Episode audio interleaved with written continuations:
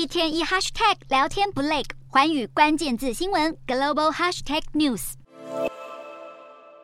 掌声响起，众人一同见证了泰国政治史上的一大里程碑。包含前进党和卫泰党在内的八个政党联盟签下了阻隔备忘录，其中包含起草新宪法、同婚合法化、改革警察和军人体系、改征兵制为募兵制以及打击贪腐等。而这也意味着泰国当局即将大举进行改革。事实上，皮塔在选举前后受访时曾多次提到台湾，他透露前进党的不少政策都是参考台湾经验制定而成，例如已经在台湾实施了四五十年的统一发票，还有前进党力推的婚姻平权政策，以及透明公开的政府治理方针等政见都取经自台湾。皮塔还提到，他和我国护国神山台积电的创办人张忠谋曾在去年亚太经济合作会议时会面，两人聊到了晶片制造的议题以及关于可能合作的方向，例如经济和教育体制等。而皮塔也希望未来真的有机会和我国开展这一方面的合作。皮塔的政策方向也代表着他和现任亲中的帕拉育政府有着截然不同的外交方向，而不少专家也认为这将对国际情势带来重大的转变。